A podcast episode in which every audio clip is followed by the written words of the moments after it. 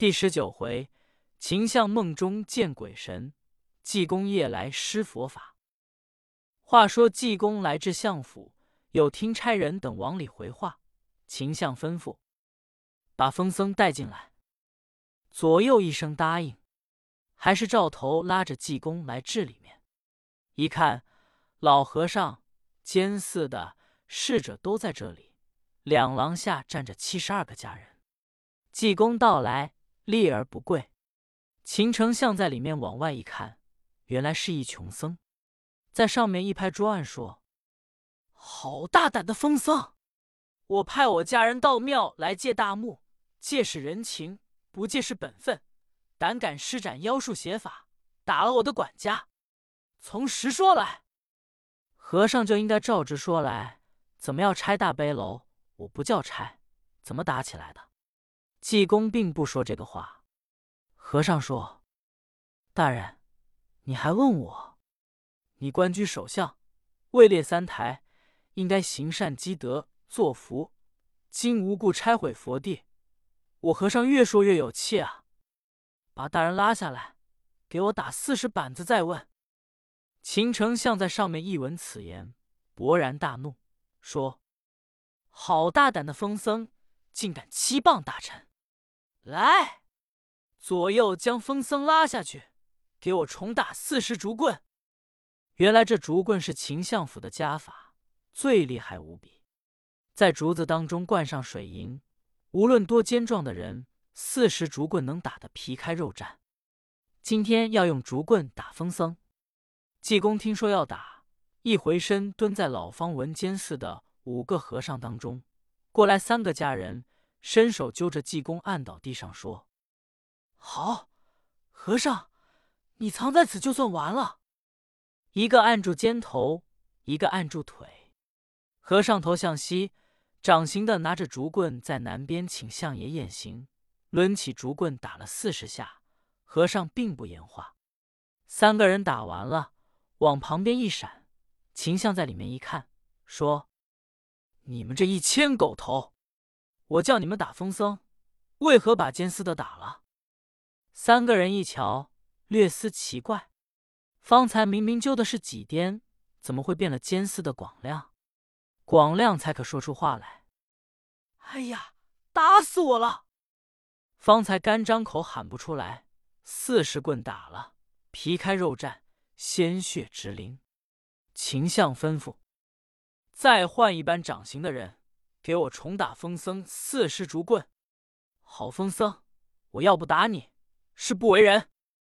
又过来三个掌刑人，一揪祭颠说：“和尚，这可不能揪错了。”济公说：“该我，我就去。”三个人道：“和尚，这还带我们费事吗？你躺下罢。”济公说：“你铺上被褥了吗？”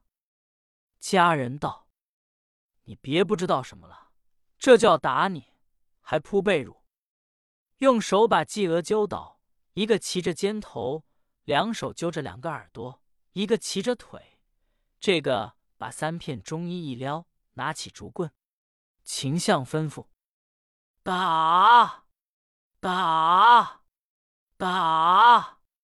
掌形的用力，把竹棍往下一落，锯祭颠的腿。”还有一尺，不由得竹棍拐了弯，正在其肩头那人的腰上扑咚一下，把其肩头的那人打出三四步远去。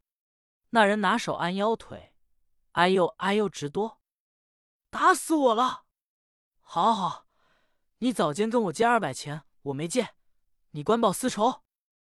秦相大怒，叫下去吩咐，再换掌刑人来，给我重打疯僧八十棍。我不打你这疯僧，誓不为官。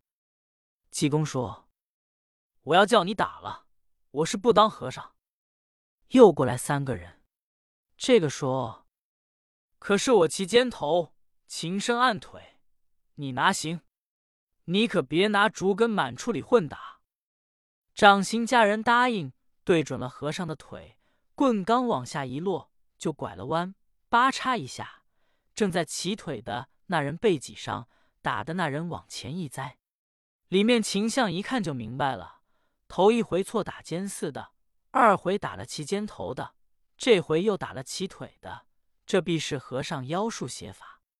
吩咐家人把唐莲撤去，自己打算拿当朝宰相之威，可以避掉他那邪术。家人撤去莲笼，秦相迈不出来。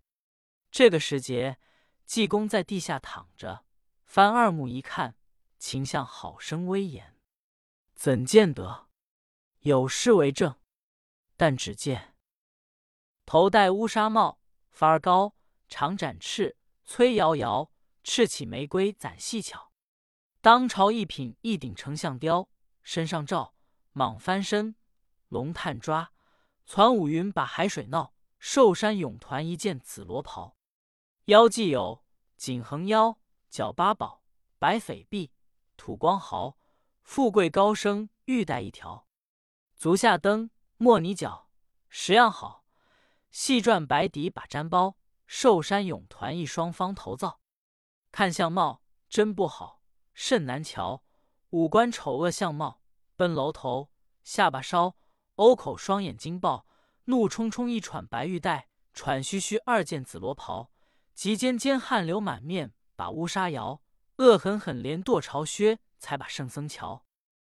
秦丞相那一番极怒相貌，令人可怕，吩咐家人：“给我打，打，打！”众家人哪敢怠慢，这个抄起竹根，恶狠狠过来要打和尚。一举竹根往下一落，用力大些，一甩棍出了手，棍奔秦丞相打去。那家人吓得亡魂皆冒。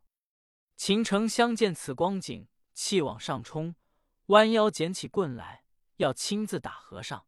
猛然听内宅点响，秦丞相大吃一惊。原本秦相治家有道，内宅没有男子，就是婆子、丫鬟三尺的童子，非呼唤不能入内宅，有要警示才能打点。今天一听点响，秦相正在一愣，由内宅内跑出一个婆子说。大人可了不得了！大人的卧室失了火。秦丞相一听说，知道是和尚妖术邪法，连忙吩咐家人二十名，把和尚锁在空房。三更午，我要审问和尚。用手指着济公，秦相说：“风僧，你就把相府烧个片瓦无存，我也要把你解到有司衙门，打你八十竹棍。”方出我胸中之气。说罢，吩咐秦生带二十家人看守和尚。我到内宅去看，带着几十名家将到了内宅，见夫人站在院中，吓得战战兢兢。婆子丫鬟那里连忙救火。夫人问：“由哪里引的火？”仆妇说：“是由大香炉内引出星星之火，把窗榻之上碧纱引着。”秦相立派家丁人等，大家去把火救熄，自己把香炉拿起来摔在地上，吓得众仆妇连忙收拾起来。看了看香炉，并未损坏，乃是生金铸的。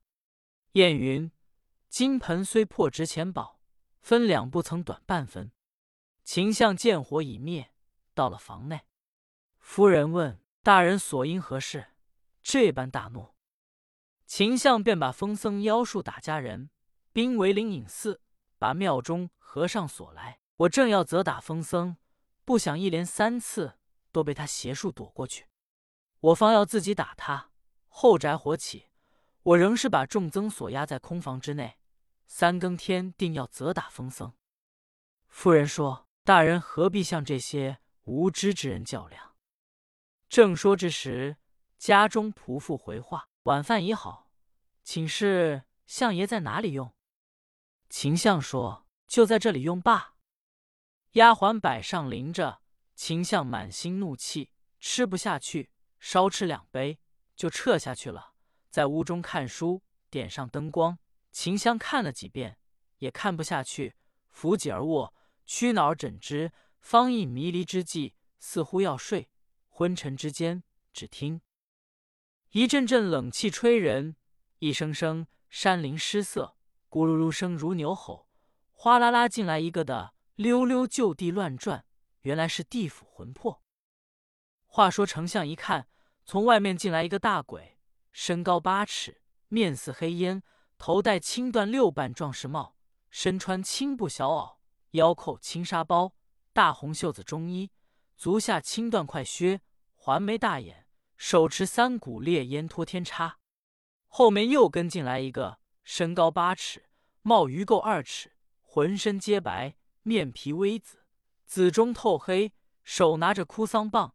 冲着秦丞相一站，后面又进来了个头戴如意巾，两个朝天如意翅，身穿绿缎子袍，足下官靴，面皮微白，四方脸，手中拿一支笔和一本账。后面又进来一个，头上蓝缎与软帕包巾，绣团花分五彩，青缎软靠，青布快靴，面皮微紫，重眉阔目，手拉铁链锁定一人。项带大锁，手上有铐，脚上有镣，一脸白缟，发毛蓬松，一团胡须如乱草一般。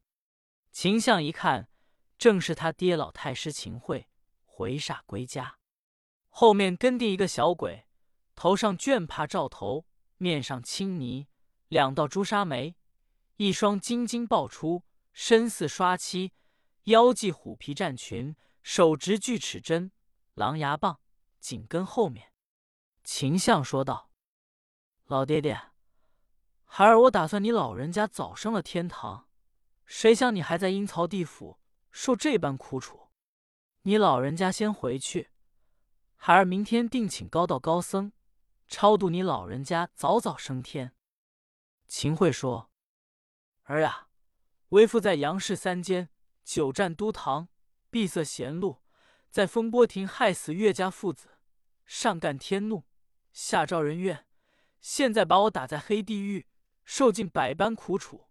今奉阎罗天子之命，回煞归家，劝诫于你：你身为宰相，就应该行善积福作德。你不但不行善，你反要拆毁佛地，罪孽深重。因为你拆毁灵隐寺大悲楼，索拿和尚，要听我良言相劝，赶紧把僧人放回去。大悲楼重修，正说在此处，就见那拿叉的大鬼说：“众家兄弟拉着走！”哗啦啦一抖阴阳铁叉，摔拉着秦桧就走。秦相说：“爹爹慢走，孩儿还有话真告。”众鬼卒不容分说，拉着就走。秦相忙上前用手一拉，只听得当哪一声响。秦相睁眼一看。有一桩差事惊人，要知后事如何，且看下回分解。